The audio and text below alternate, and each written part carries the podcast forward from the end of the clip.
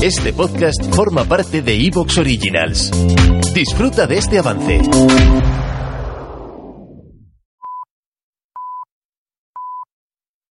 Soy Fernando Díaz Villanueva. Hoy es 2 de agosto de 2023 y esto es La Contracrónica.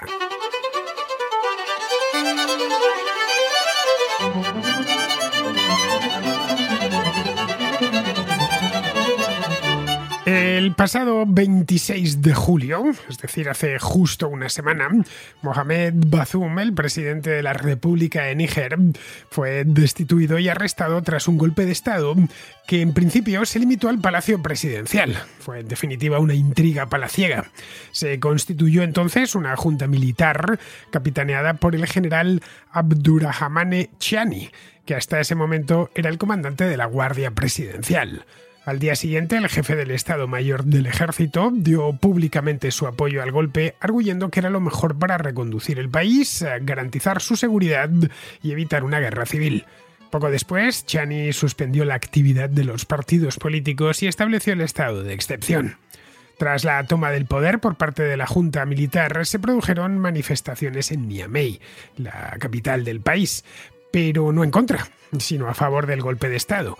No eran especialmente numerosas, pero se podía ver cómo los participantes ondeaban banderas rusas, expresando de este modo su apoyo al grupo Wagner y el rechazo hacia la presencia francesa, que es habitual desde que Níger accedió a la independencia en el año 1960. Durante horas reinó la confusión en la capital. Los manifestantes ocasionaron disturbios frente al Parlamento y se produjeron algunos saqueos e incendios. Para entonces la comunidad internacional, con la ONU a su cabeza, ya había condenado el golpe. Tanto la Unión Africana como la Comunidad Económica de Estados del África Occidental rogaron a Chani que restituyese a Bazoum en el cargo y el país regresase a la senda constitucional.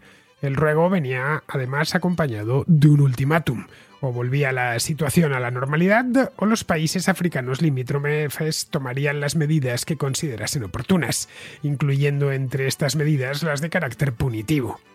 Chuani respondió al ultimátum sacando a sus partidarios de nuevo a la calle. Este domingo se organizó una manifestación frente a las embajadas de Francia y Estados Unidos en Niamey, en la que volvieron a aparecer banderas rusas. Los manifestantes coreaban consignas como No nos importa la Unión Europea y la Unión Africana o Abajo Francia, viva Putin, al tiempo que pedían a los mercenarios de Wagner que interviniesen a favor de los militares rebeldes. Unas horas más tarde, Chuani suspendió las exportaciones de uranio a Francia y empezó a recibir el apoyo de algunos gobiernos vecinos, como el de Malí o el de Burkina Faso, ambos eh, formados por directorios militares que se hicieron con el poder tras un golpe de Estado. Este de Níger es el séptimo golpe de Estado que se produce en el África Occidental desde que hace ahora tres años un grupo de militares acaudillados por el coronel Assimi Goita se apoderaron del gobierno de Malí. La situación en aquella zona es explosiva. Los gobiernos caen como fichas de dominó en una región castigada por las crisis económicas recurrentes, la emigración y el yihadismo. Es precisamente ahí donde desde hace años viene tomando posiciones el grupo Wagner. Cooptan a los presidentes locales ofreciéndoles servicios de seguridad o directamente provocan golpes de Estado. Tras ello se hacen con licencias mineras mientras se encargan de mantener a gobiernos afines a sus intereses. Para Occidente, la infiltración de Wagner en el Sahel se ha terminado convirtiendo en un problema, ya que de allí provienen algunas materias primas importantes y buena parte de los inmigrantes que tratan de cruzar el Mediterráneo.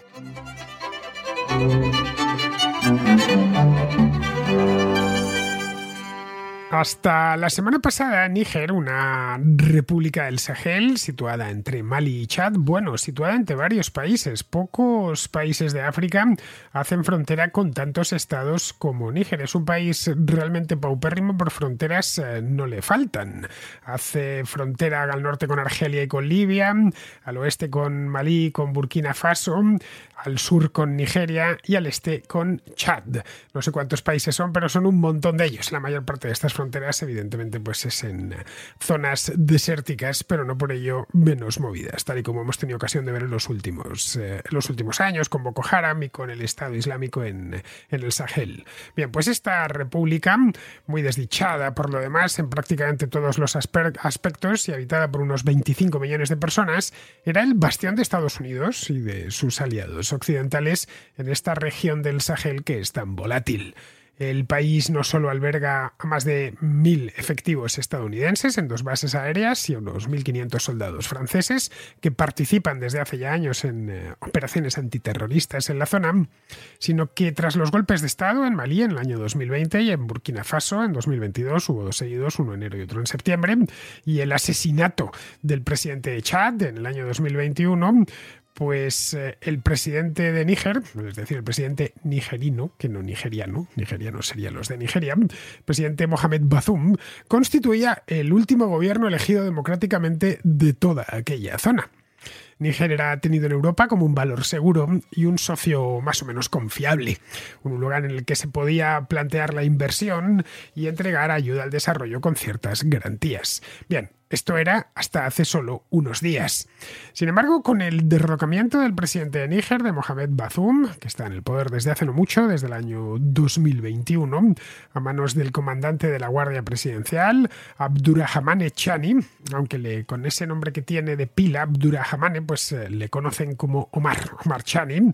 Pues bien, después de este golpe de Estado de la semana pasada, años de paciente esfuerzo y miles de millones de dólares de inversión para apoyar lo que se pensaba que era un ancla para la seguridad y la estabilidad regional, un país más o menos estable dentro de un océano de locura, pues bien, todo eso se ha perdido en un abrir y cerrar de ojos, en un simple golpe que empezó como una intriga palaciega en el que afortunadamente no ha habido víctimas mortales y más afortunadamente todavía no ha desembocado en un conflicto civil como tantas veces sucede en África. Los primeros en protestar con todo no fueron los europeos o los estadounidenses, que también han protestado, obviamente, sino sus vecinos, la llamada Comunidad Económica de los Estados eh, del África Occidental, más conocida por sus siglas CDAO. Esta organización, muy desconocida en Europa, es una organización internacional fundada hace ya mucho tiempo, hace casi medio siglo, en el año 1975 exactamente estoy viendo aquí, y reúne a 15 países de la zona. Cuatro de ellos, Malí, Burkina Faso, Guinea y Níger, están ahora mismo suspendidos. Están suspendidos precisamente porque sus eh, gobiernos han llegado al poder mediante golpes de Estado, cosa que no gusta al resto de socios. El socio más importante es Nigeria, dentro de, de esta comunidad económica, y hay otros tantos del Golfo de Guinea, como Benín, como está Liberia también, está incluso Senegal, son un montón de países de toda esa parte del mundo. Bien, pues eh, los ministros de Exteriores del CDAO se reunieron eh, justo después del golpe en una cumbre, una cumbre de emergencia, esto fue el pasado domingo, e impusieron sanciones a los cabecillas del golpe. Claro, aquí ya llueve sobre mojado, porque habían tenido en Burkina Faso el año pasado dos golpes seguidos y en Mali en el año 2020, que es el que dio el pistoletazo de salida. Había habido ya problemas en Sudán, problemas en la República Centroafricana, y ven que se les está contagiando, se está moviendo esta ola de golpes de Estado y juntas militares cada vez más hacia el oeste. Bien, pues nada, se reunieron, impusieron sanciones, congelaron todas las transacciones financieras con el gobierno de Níger, interrumpieron las conexiones aéreas con el país, cerraron también sus fronteras, en fin todo lo que podían hacer para castigar a, a, este nuevo gobierno golpista, lo hicieron. Le dieron incluso, y esto era, fue lo más llamativo, al directorio militar presidido por Chuani, una semana, un ultimátum de una semana, como os contaba antes en la introducción, para restituir en el gobierno a Mohamed Bazoum y de no hacerlo, se reservaban la intervención, se entiende que militar, en Níger.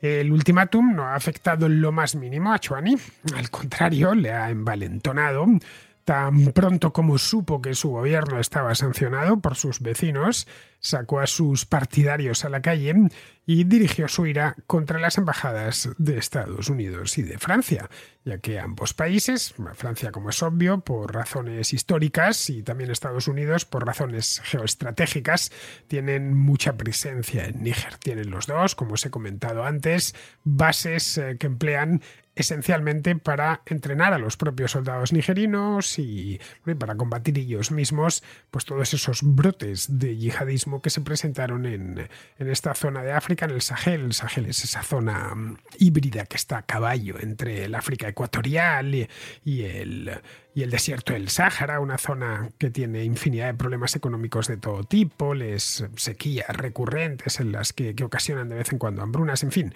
una zona muy infortunada del planeta Tierra.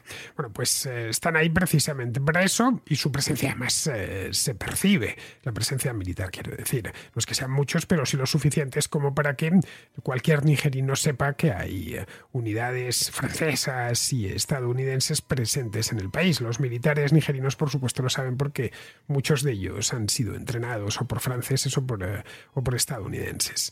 Mira, este recurso, el recurso al anticolonialismo, es muy popular en estos países. Son países machacados por la pobreza, machacados por la falta de expectativas de su población, que es esencialmente joven, para que nos hagamos una idea en eh, Níger, he estado mirando sus datos de población, me los imaginaba, pero claro, no pensaba que fuese algo tan salvaje.